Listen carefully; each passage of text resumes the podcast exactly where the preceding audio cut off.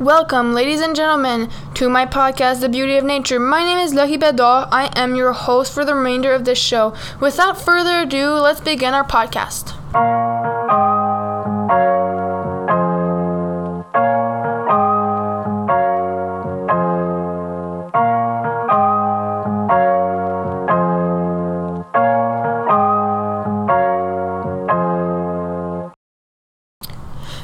Path this podcast will take. Well, for this podcast, it's going to be about the books and fairy tales in general. But it's the big questions that I was asking myself, well, the reasons I'm making it, to bring more people to read this book. And again, why am I doing this? Well, it's to show people that there's a new book. It's different, it's younger, it's for adults and young, uh, well, young adults and teens it has magic, wonder, and it's different from the well-beaten path of our traditional stories. It's all it's not in the Disney sense or the old gory views of our parents and grandparents. This book has more and like has made a new path and it's still new, fresh, and has not been re overused or reused in that sense.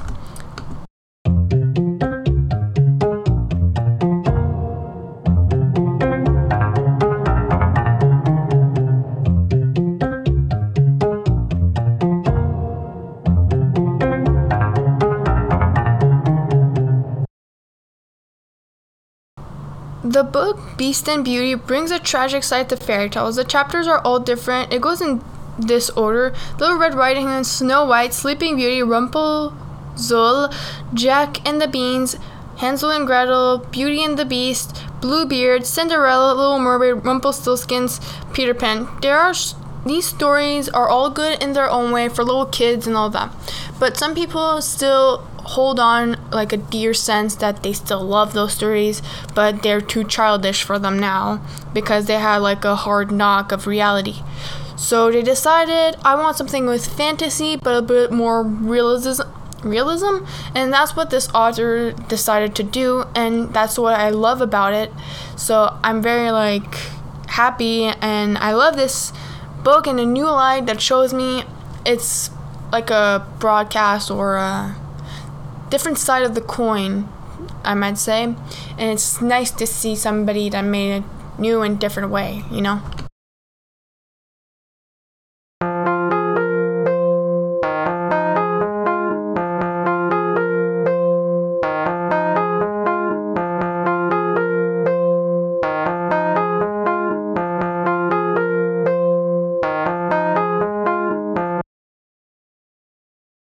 This book had a lot of praise, and I'm gonna tell you all of it. So I can't really say their names, so I'm just gonna give them small fun nicknames. Alex said this story cuts straight to the heart and will leave you begging to stay in the shadows just a few pages longer. Perhaps to rethink those happily ever afters. I loved every minute of it. And then there's Ross. He said, Sly sub subversive and full of teeth.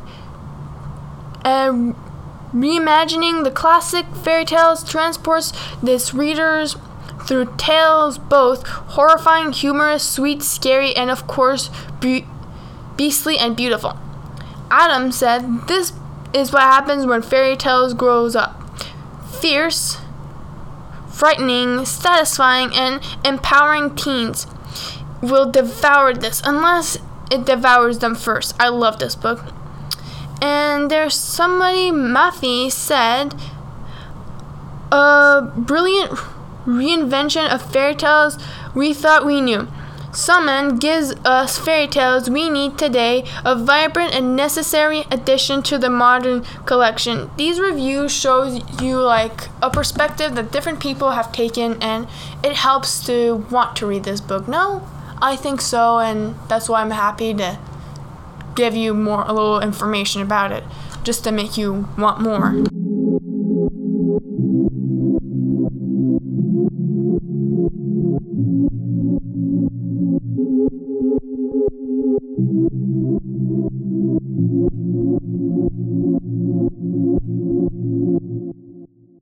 Hi, Alexandrin. How are you today? Fine, you. Fine. So uh, my questions will start like now. What would like before reading this book? What were your views on fairy tales? Um, first, I'm not a big fan of fairy tales. I like the fairy tales because I found each each story very creative, but it's not the type of book that I like to read. Did you like the book?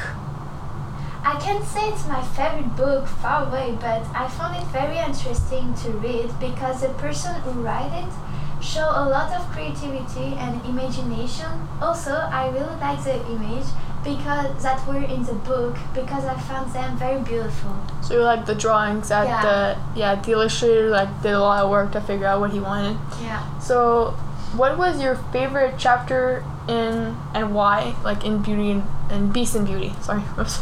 Oh, in Beast and Beauty? Yeah, it's called Beast and Beauty. Oh, yeah, but my favorite story is Hansel and Gretel because it's um, since I was little, I like this story, Hmm? and I think that the person who wrote this story, um, like, very well associate the story with the original story. But what I really like in that he had a lot of emotion in the story, like revenge, betrayal, cruelty, and love. And when you read the story, you feel all this emotion. So you like the reimagination of how he made it and why like he yeah. It's a better way that he made it and it's uh like Beast and Beauty, that's a like old book, that's in the name of the old book, so it's kinda like it's interesting in its own way, right? Yeah, exactly. Uh, how did you feel when you saw it was so different? Like Um, I didn't make a think. I was a little bit scared because I know that you can destroy the story when you change it. But um, I really liked it and it was very good. it's kinda like uh, how somebody deconstructs and reconstructs something and Yeah. it's it's really interesting how to see somebody make uh, their own views and their new stories, yeah. So uh, have you ever considered a book like this could like ever exist? Yes, uh, because the story in the books is very popular and everybody knows the story. And it was sure that one day someone will have the idea to remake the story more like 2022 and with a little bit more creativity in it. Yeah. Okay, so when you reread this book, Uh, yeah, I could, but I don't like to read two times the same book, but I could read it twice. like after a while, when you? yeah. Okay, so thanks, Alexandrin, for this uh, interview. Oh, wait, I forgot one question. Do you think you got re. Whoa. reiteration of the old book? Uh, yes, in each story, even if I don't think in Sleepy Beauty um, we can see the uh, story because I think he add two more like more thing in it. Yeah, you he- can you can't see the He- old story. He, ch- he decided to change it in a new way to make it more like not old, the princess falls in love and all that. He decided to make something in a new way. Yeah. Just like just put it on spotlight and decide I want to make this one really my own and Yeah, but I think he add too much in it. so like in some stories he did put a lot and some stories kind of Yeah. like he didn't put a Yeah. lot. It's kind of like uh, for uh, little the Little Mermaid. When you think about it, he didn't put a lot of ideas like how she, in the original story the mermaid falls in love and goes onto the land. He decided to make her rethink everything and so like the uh, original original story of the Little Mermaid started with the Little Mermaid actually becoming like she became human, and at one point her si- like in the stories there was just like a part where if she didn't the like prince didn't re- like say he loved her back Yes. something like that she would become sea foam and die Mm-hmm. and in the Disney version, she felt they fell both in love, and in this story, there's the witch that decides she doesn't want her to lose everything, and that's why Yeah.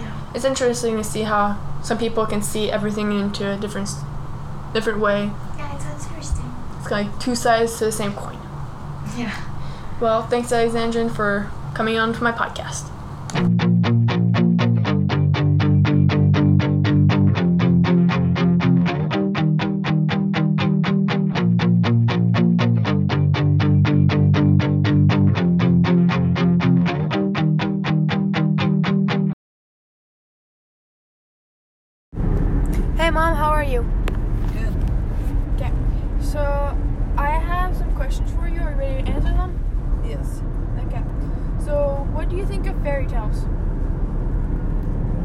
Tales can be good stories for children, but they're full of lies in a way that they make us believe that when you meet the right when you meet the right prince, uh, you'll be happy forever. Okay. Um, how do you think fairy tales impacted your generation? In the same way, so you meet a man, you think he's the right one, and you think that life is going to be easy once you're married, but it's not quite that easy So technically, it's a stereotype every time. every time. And did fairy tales impact you? in the same way again. I believe that when I would meet the right man, I would be happy forever. But it's not quite that, and uh, you realize that life is full of uh, is full of uh, Challenges. challenges, and you have to uh, you have to go about it and figure out how to beat those challenges. So technically, you need to work for what you want. You have to work hard, and you have to work every day at your life, at your love, and at your family. Would you read a book that was like kind of like the opposite of what the stories you read when you were younger and different? Would you? Well, I don't need to because we figure out that basically uh, the fairy tales have different meanings. When you're a child, you see a certain meaning, but as you grow,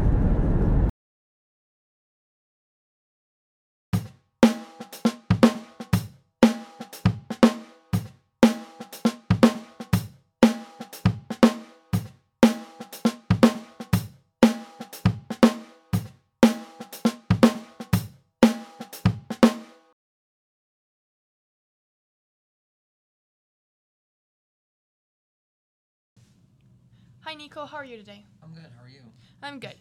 So I'm gonna question you about fairy tales. That sounds quite peculiar. I'm excited. okay. So what do you think of fairy tales? Well, honestly, I don't really think of them, but they're quite interesting to say the least. So like in in a special way, just like yeah. Yeah, they've got something to them. Yeah. How do you think fairy tales impacted your generation? Well, that's that's quite interesting. Considering that I haven't grown up much looking at films or just fairy tales in general, I don't know if I can give a clear answer, but I'm pretty sure um, fairy tales in our generation have really helped with uh, story writing, and it's helped a lot of young writers, you know, find a base for what they want to do. And artists and all that stuff. Yes, like yeah. and also for everyone who wants to make maybe a drawing based off their favorite fairy tale, or an act, or really anything can start from a fairy tale, and I find that quite cool. So um, how do you think fairy tales impacted you? But like in a sense, I know your answer. So Well, I don't think they've really impacted me. I don't think we have we've had really an impact on my life, but there are some fairy tales that I've loved and I've always found quite interesting. So there's that. But I, I wouldn't think that fairy tales had a major impact on my life. they're just kind of like not impactful. It's like just uh, something that was there to calm you down when you were a I kid. mean, it wasn't really my cup of tea, honestly. Okay, if you had like the chance to read a book that was like completely different from the fairy tales that you read when you were younger, would you do it? Why not? I mean, why not? You know, it's always something interesting to read something completely different. So I think I'd be up for it. You know, So it's kind of like a new impact to see what it was gonna do. of course, yeah. Well, thanks, Nico, for anytime.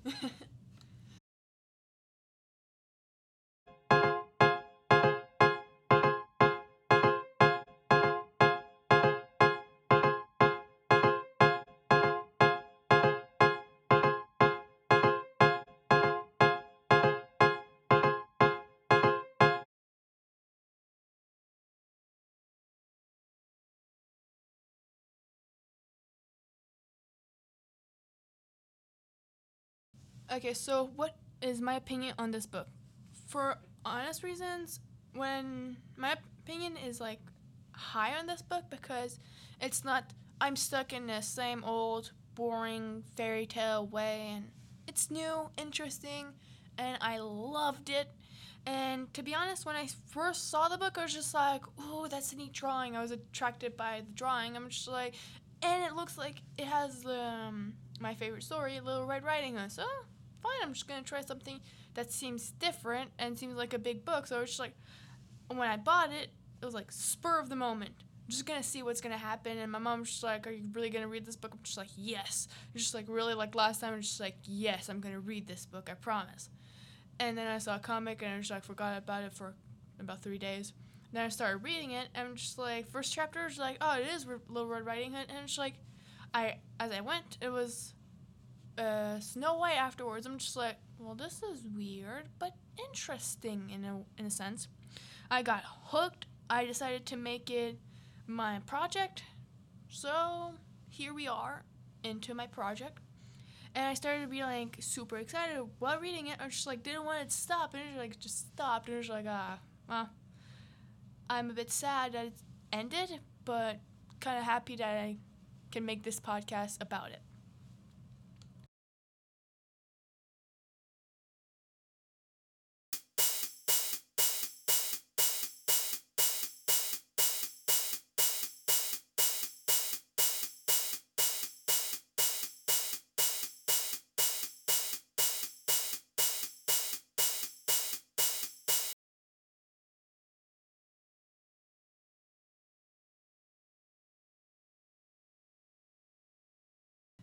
Thank you, ladies and gentlemen, for being here. I appreciate that you came so far, like so far in my podcast that is about 13 minutes long.